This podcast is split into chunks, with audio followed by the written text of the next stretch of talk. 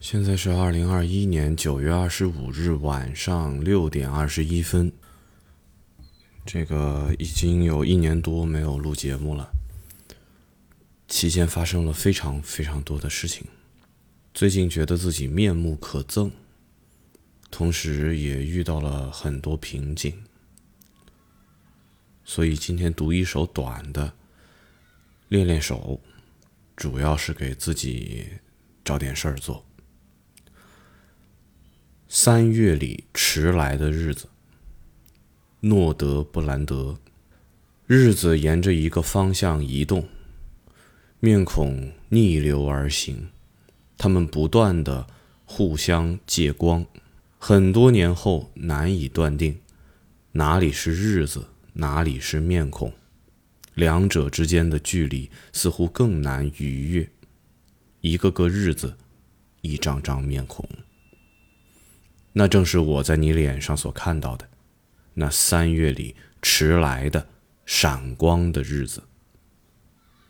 这个诺德布兰德，我专门去查了一下，反正我也不认识他，好像是一个丹麦的现当代诗人，四五年生人，还活着，所以叫当代诗人。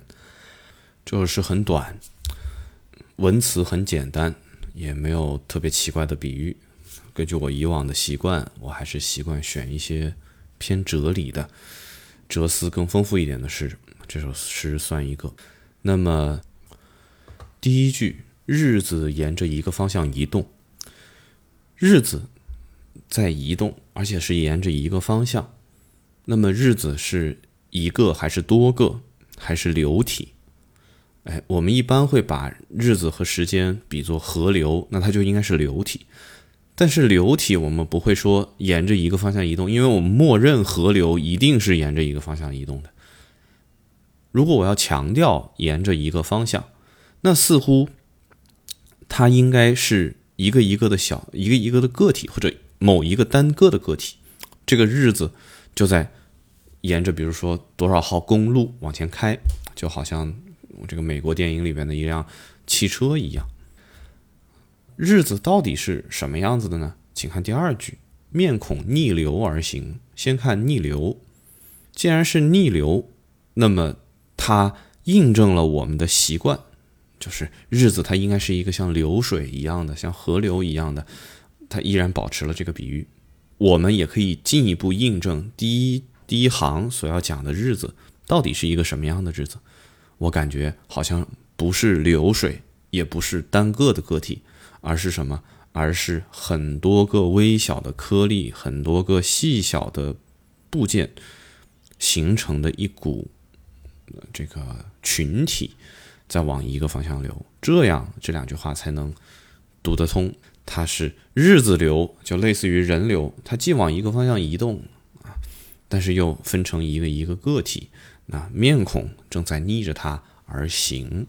那作者为什么要把日子的流原本是像河流一样不可分割的东西，变成一个一个呢？这就是我们需要考虑的。这个也是这首诗歌的核心意象，或者说核心哲理之一吧。我觉得，另外一个当然就是面孔了。面孔逆流而行，我们很少把面孔和时间对应起来。我们觉得面孔是时间中遇到的。他们是两个维度的东西，在时间中我遇到了面孔，但是现在他说面孔逆流而行，它跟时间是，呃，是在一个维度上的，它还反着来。这个逆流而行其实非常具象，我觉得这句诗写的非常有画面感，其实就是我们每个人在人潮中随着人流涌动，看到迎面而来的一个个行人，那么就是面孔逆流而行。所以，前面两句话除了日子和面孔，还有第三个人，第三个东西，那就是我们自己。我们自己沿着日子，跟日子一起沿着一个方向移动。我们在日子中间，日子是一小块一小块的，而我们跟着日子一起走。我们在跟着日子一起走的时候，看到了一些面孔。这里边还有一个暗示，那就是日子和我们是一伙的，我们与日子合谋。再来看第三句，他们不断的相互借光，日子和面孔相互借光，那也就是日子发着光，面孔也发着光，双方互相像镜子一样照来照去，这个画面感也是非常强的，因为互相这个逆着走嘛，对吧？所以互相能照着对面的光。但是问题又来了，有画面感，可是，在哲理上出现了一个问题。它可以既发光又反光，它们要互相借光，那前提是得有光。这个光是日子发出来的，还是面孔发出来的，还是两边都发光，两边互相借？怎么解释谁在发光这个问题？其实就是在选择这个诗歌的解读方向。如果你觉得是人面孔在发光，可能你更倾向于。认为遇到的人很重要。如果你认为日子在发光，那么时间带来的经验很重重要。如果认为两边都发光，那可能两边都给我带来了一定的增益。如果他们都不发光，是我在发光，那么这就是一个呃强调自我意识的事了。所以你选择哪一个谁来发光，其实就选择了解读诗的道路。这里我更倾向于认为。是日子和面孔互相发光，但是发光的可能并不多，可能有那么几个个体在发光啊，这样就能解释通最后一节。那我在其中干了些什么呢？首先，我并没有发光，而我更有可能只是在收集这些光，在看这些光到底谁发出来的，然后把它们集合起来，这样就有了第二节。很多年后难以断定哪些是日子，哪些是面孔。刚才第一节他是能断定的，为什么很多年后难以断定？就是因为可能他把当年的某些日子和某些面孔收集起来了，放在日后，发现他们都发光，然后很难断定。问题又来了，这个日子和年都是用来。指称时间的单位，为什么要说很多年后我要去断定日子？把日子和面孔放在一类，而把年单独拿出来，把很多年后这样一个时间单位单独挑出来，说明这个日子并不是仅仅的时间，而是生命，或者说生活，是你经过的经历的每一个个体的经验，而不简简单单的是日升日落，月升月落。所以很多年以后，当你回顾你的经验，你很难确定哪些是日子，哪些是面孔。那么就意味着有一些人呀，在你人生中留下了印记；有一些日子在你人生中也留下了印记。当然，我这个解读还比较俗。诗人很快把这个诗歌从俗的边缘拉了回来。他第三节就说，两者之间的距离似乎更难逾越。日子和面孔虽然长得很像，是吧？都在你的记忆中发着光。那些峥嵘岁月，那些青春年华，如果是就这样写下去，可能这首诗就难以免俗。所以在简单的把两者混为一谈之后，作者很清晰的在第三自然段又把它们分开了。两者之间的距离似乎更难逾越。一个个日子，一张张脸孔。换句话说，这两者既有非常大的相似性，又有根本上的区别。其实这个性质放在很多诗歌列出来的意象里边都很适用，因为这个辩证法本身也非常俗，也被用烂了。不过在这首诗里边，我倒觉得没有那么俗，因为它其实在第一自然段就跟我们解释的很清楚，面孔是逆流而行的，它们都像是水流。但它们流动的方向是不一样的。诗人并不是写到第三节突然觉得，哎呀，这诗挺俗的，所以我强调强调区别吧，让它稍微好看一点。而是从一开始就打心眼里认为，在这首诗的设计上，就认为日子和面孔应该区别开来，它们是有根本差异的。但是问题就来了，接下来你应该解释根本差异是什么了。日子和面孔，它们是相对的逆流的，它们又都像流体一样啊，但是又都是一个一个的个体，他们还互相发光，那他们区别到底是什么呢？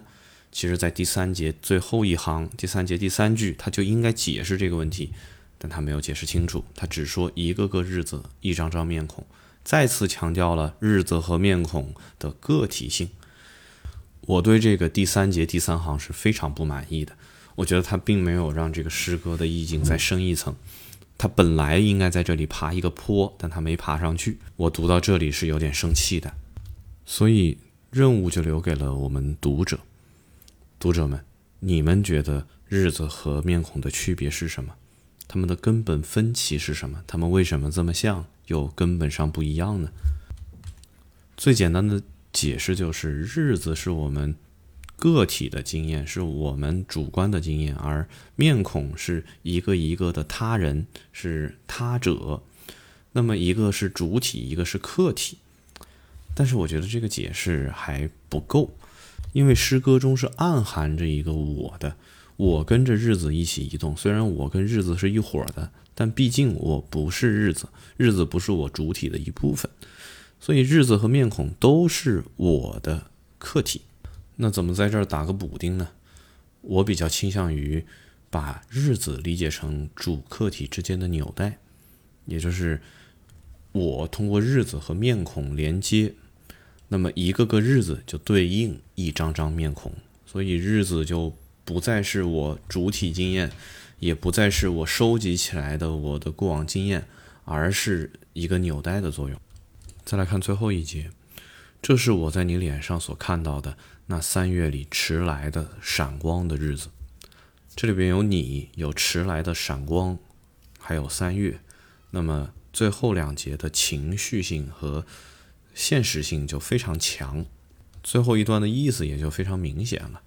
那就是，我虽然刚才讲了那么多哲理，但其实我更想歌颂的是，这个三月我过得不怎么样啊，到了三月底我日子才好起来。而好起来的机遇，是因为我看到了你，你给我的生活带来了新的生机。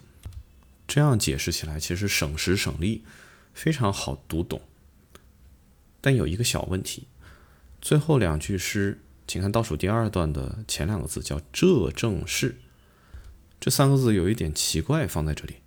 如果前三节讲的是普遍规律，而最后一节讲的是现实的个体案例，那它放在。这里的连词应该是，而我在你脸上看到了闪光的日子，或者因此我在你脸上看到闪光的日子，或者直接写时间啊，三月春风里有看到闪光的日子在你脸上，等等等等，用这正是似乎强调了前面讲到的所有的面孔，那一个个一张张，一个个日子一张张面孔全都凝结在了你的脸上，这显然不太合理。